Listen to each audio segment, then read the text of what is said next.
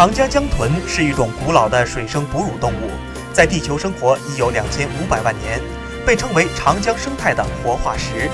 仅分布于长江中下游干流及与之相连的鄱阳湖、洞庭湖等水域。长江流经区域人口密集，经济高度发达，密集的人口对长江江豚生活的环境产生了严重的影响。据科考研究，长江江豚数量仅有一千余头。目前，科研人员对长江江豚保护主要以迁地保护和人工饲养为主。作为长江中食物链顶端的物种，长江江豚在长江生物多样性保护中更能发挥旗舰物种的地位。通过对长江江豚的保护，能更好地推动长江生态系统的恢复。